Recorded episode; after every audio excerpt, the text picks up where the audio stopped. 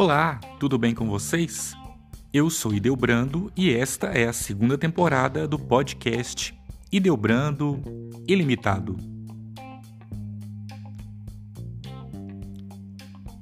E neste terceiro episódio, nós continuamos a falar do Tratado da Verdadeira Devoção à Santíssima Virgem Maria. Deus quis servir-se de Maria na encarnação. Deus Pai não deu seu Filho único ao mundo senão por Maria.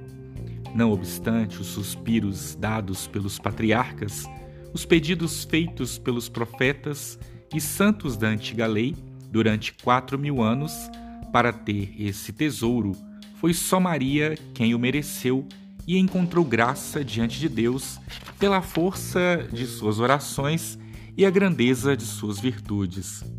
Sendo o mundo indigno de receber o Filho de Deus imediatamente das mãos do Pai, como disse Santo Agostinho, ele o deu a Maria a fim de que o mundo o recebesse por ela. O Filho de Deus se fez homem para nossa salvação, mas em Maria e por Maria. Deus, Espírito Santo, formou Jesus Cristo em Maria, mas só depois de ter pedido seu consentimento por um dos primeiros ministros de sua corte. Deus Pai comunicou a Maria sua fecundidade, na medida em que convinha a uma simples criatura para lhe dar o poder de gerar seu filho e todos os membros de seu corpo místico. Deus Filho desceu ao seio virginal de Maria como o novo Adão em seu paraíso terreno, para aí encontrar suas alegrias e realizar em segredo maravilhas de graça. Esse Deus, feito homem, encontrou sua liberdade ao se ver prisioneiro em seu seio. Ele manifestou sua força ao deixar-se carregar por essa jovem. Encontrou sua glória e a glória de seu Pai ao esconder suas maravilhas a todas as criaturas deste mundo, para revelá-las apenas a Maria. Glorificou sua independência e sua majestade ao depender dessa Virgem amável em sua concepção, em seu nascimento, em sua apresentação ao templo, em sua vida por 30 anos oculta, até em sua morte, a qual ela devia assistir, e para ser imolado por seu consentimento ao Pai Eterno, como outrora Isaac, pelo consentimento de Abraão, à vontade do Pai. Foi ela quem o amamentou, quem o nutriu, educou, dele cuidou e sacrificou-se por nós. Ó oh, admirável e incompreensível dependência de um Deus que o Espírito Santo não pôde deixar em silêncio no Evangelho, embora ele nos tenha escondido quase todas as coisas admiráveis que essa sabedoria encarnada fez em sua vida escondida, para nos mostrar seu valor e sua glória infinita. Jesus Cristo deu mais glória a Deus, seu Pai, pela submissão que teve à sua mãe durante 30 anos, do que teria dado se convertesse a terra pela operação das maiores maravilhas. Oh, quão imensamente glorificamos a Deus ao nos submetermos para agradá-lo a Maria, a exemplo de Jesus Cristo, nosso único modelo. Se examinarmos de perto o resto da vida de Jesus Cristo, veremos que ele quis iniciar seus milagres por Maria. Ele santificou São João no seio de sua Santa Mãe Isabel pelas palavras de Maria. Logo que ela falou, João foi santificado, e esse foi seu primeiro e maior milagre de graça. Nas bodas de Caná, ele transformou a água em vinho após seu humilde pedido, e esse foi seu primeiro milagre de natureza. Ele começou e continuou a operar milagres por, Ma por Maria e continuará a operá-los até o fim dos séculos por Maria. O Espírito Santo, estando estéril em Deus, ou seja, sem produzir outra pessoa divina, tornou-se fecundo por meio de Maria, a quem ele desposou.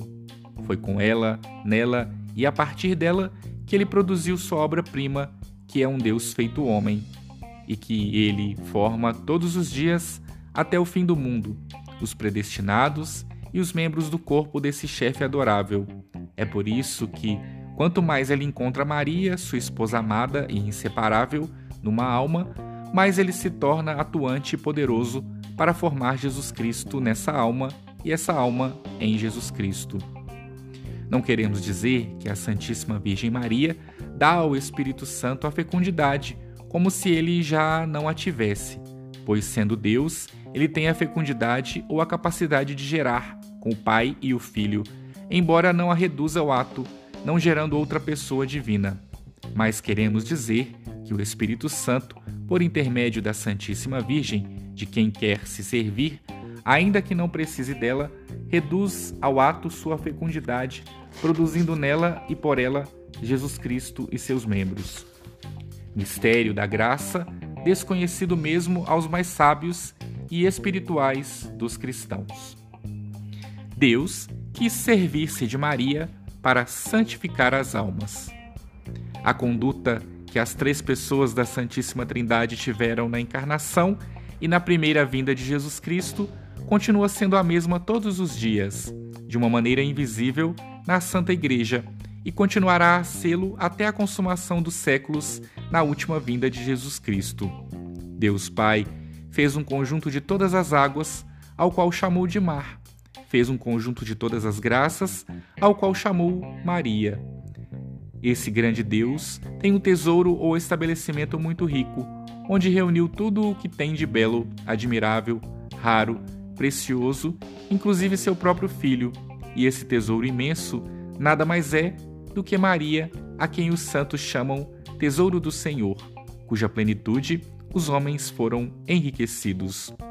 Deus Filho comunicou a sua mãe tudo aquilo que conquistou por sua vida e por sua morte, seus méritos infinitos e suas virtudes admiráveis, e a fez tesoureira de tudo aquilo que seu pai lhe deu em herança. É por ela que ele concede seus méritos a seus membros, que ele comunica suas virtudes e distribui suas graças. Ela é o canal misterioso, o aqueduto pelo qual ele transmite de modo suave e abundante suas misericórdias. Deus Espírito Santo transmitiu a Maria, sua fiel esposa, seus dons inefáveis, elegendo-a dispensadora de tudo o que ele possui, de modo que ela distribua a quem lhe aprover, e tanto quanto desejar, como quiser e quando quiser, todos os seus dons e todas as suas graças.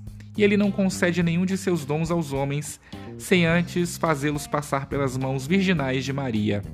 Com efeito, assim foi do agrado de Deus, que estabeleceu em nós tudo o que tenhamos por Maria, para que assim fosse enriquecida, elevada e honrada pelo Altíssimo, aquela que ao longo de toda sua vida se humilhou, permaneceu pobre e no mais completo anonimato por sua profunda humildade Tais foram os sentimentos da Igreja e dos santos padres.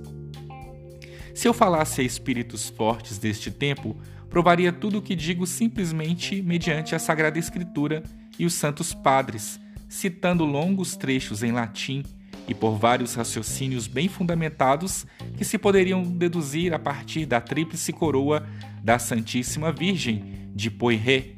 Mas, como me dirijo particularmente aos pobres e aos simples, munidos de boa vontade e de mais fé que o comum dos sábios, crendo de maneira mais simples e com maior mérito, contento-me em declarar-lhes simplesmente a verdade, sem deter-me em citar-lhes todas as passagens latinas que eles não entendem, embora eu não deixe de fazer referência a algumas delas, sem detalhá-las muito.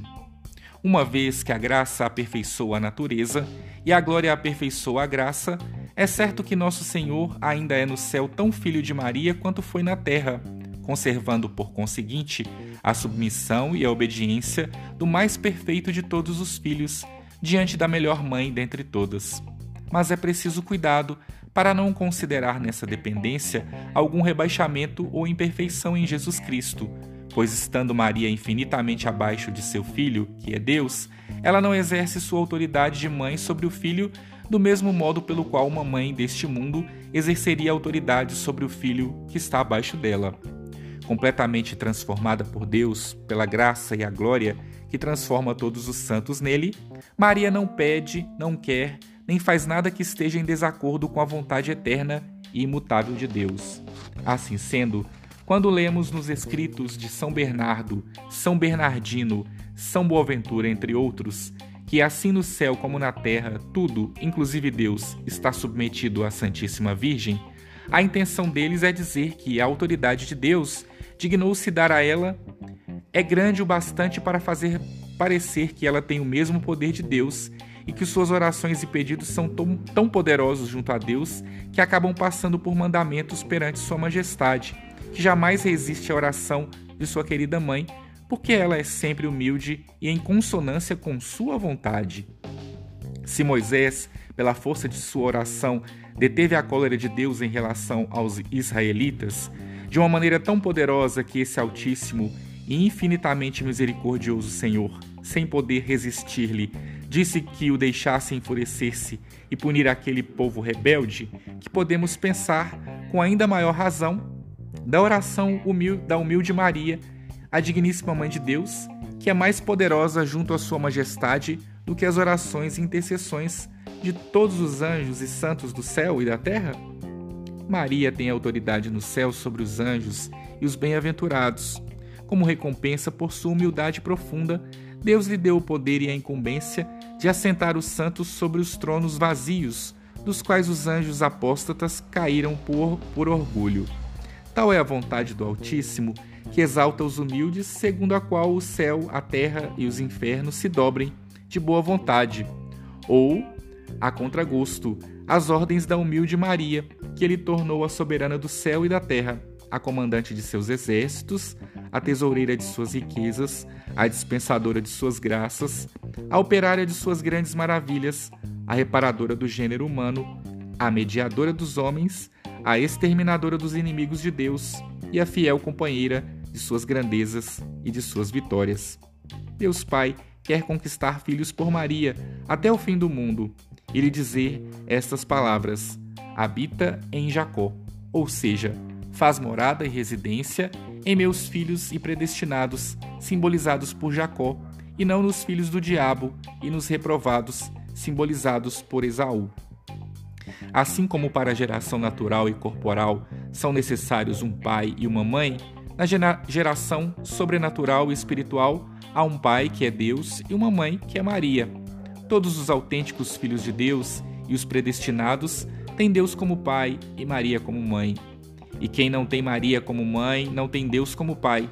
Por isso, os réprobos, como os hereges, cismáticos, etc., que odeiam ou olham com desprezo ou indiferença para a Santíssima Virgem Maria, não têm Deus como pai, embora se gloriem disso, pois não têm Maria como mãe, pois se a tivessem por mãe, a amariam e honrariam como um verdadeiro e bom filho naturalmente ama e honra sua mãe, que lhe deu a vida.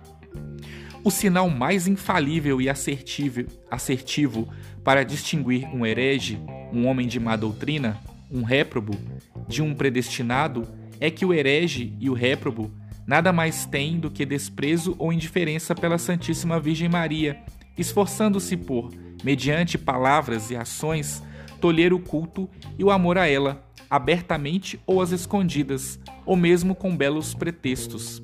Que pena! Deus Pai não pediu a Maria que fizesse morada neles, uma vez que são aqueles que Esaú representa. Deus Filho quer se formar e, por assim dizer, se encarnar todos os dias por sua mãe querida em seus membros, de modo que disse a ela: Recebe Israel como herança. É como se ele dissesse: Deus, meu Pai, me deu todas as nações da terra como herança todos os homens bons e maus, predestinados e reprovados, conduzirei alguns pelo cajado de ouro e outros pelo cajado de ferro. Serei o pai e o advogado de uns, o justo vingador dos outros e o juiz de todos. Quanto a ti, minha querida mãe, terás como herança a possessão apenas os predestinados, representados por Israel. E como sua boa mãe, tu os darás à luz, nutrirás, educarás e como sua soberana, os conduzirás, governarás e defenderás.